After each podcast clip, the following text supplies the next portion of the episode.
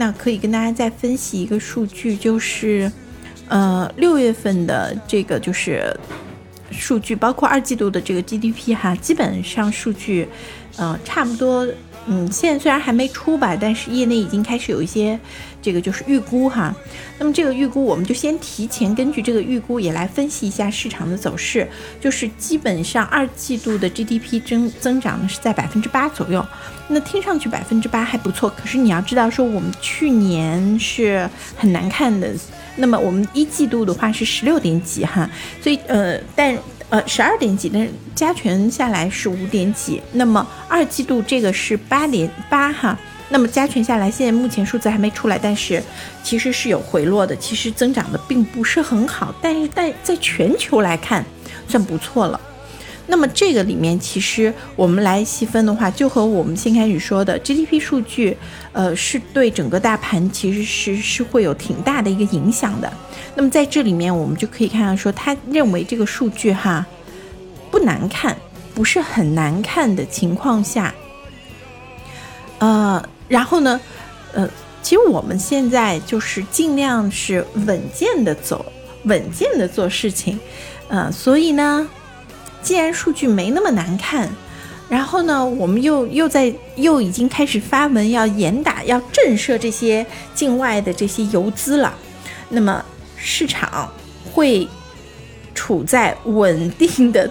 底部盘整的这样子的一个位置，那这是给到的一个嗯小的判断和结论哈，然后其实。呃，参照这个，就是对于老白来说的话，基金该定投定投，现在就是最好的底部的吸筹的机会。然后对于欧哥来说的话，其实，嗯，其实也是一个挺好的调仓和吸筹的时候。那么在这里面还有，我们可以进一步来看哈。就是根据这个 GDP 的数据，你可以看到说，我们为什么二季度的 GDP 数据不是很好看？我们一方面说拉消费，我一直在强调说，我们其实拉消费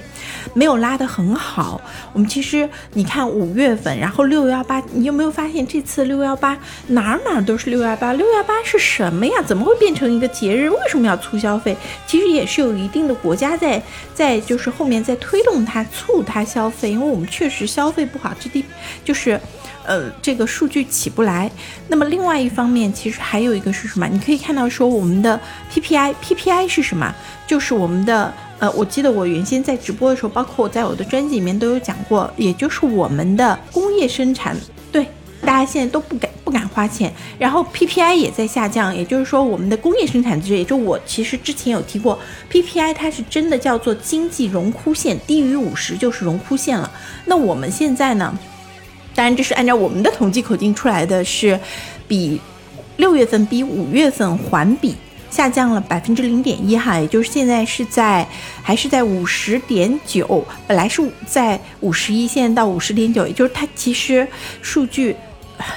是有，我们应该说已经已经很努力的在把控住这个数据了，但实际情况是不好看的，嗯，因为这是在年中，嗯。二季度在冲量的情况下还不是很好看，那么当然了，我们也给自己找了一系列的理由。它说起来就是一个呢，是我们受制到芯片的这个稀缺，再有呢，受到煤炭啊这样子的一个就是。嗯，那个、那个、那个大宗商品的这样子的一些限制哈，所以导致呢我们这个呃生产不足，PM 呃制造业下降嘛，是因为这样子一些原因。那其实在这里面就是短期内，这也是可以解释了前段时间芯片就前几前几天芯片的上涨，包括嗯，其实未来因为我们说才缺芯这件事情会延续到年底，然后呢甚至会到。嗯，这个就是，呃，如果我们和国外的关系进一步的没有办法恢复哈，其实你可以看到说，就正好再加一句，我们今天还有一个很悲伤的一个消息，就是美国拒了我们五百多个学生的研究生的这个就是申请哈，嗯，不对，就是出境的这个签证的申请哈，所以其实这些孩子就。真的是对我们老百姓，应该是后续会有非常大的从生活啊等等各方面，慢慢这些都会体现出来。嗯，所以其实现在，那我们就就还是回归到我们自己的市场来说的话，他找的这些理由，所以对芯片来说的话，会有一定的帮助，在不管是短期、中期和长期，都会有一个，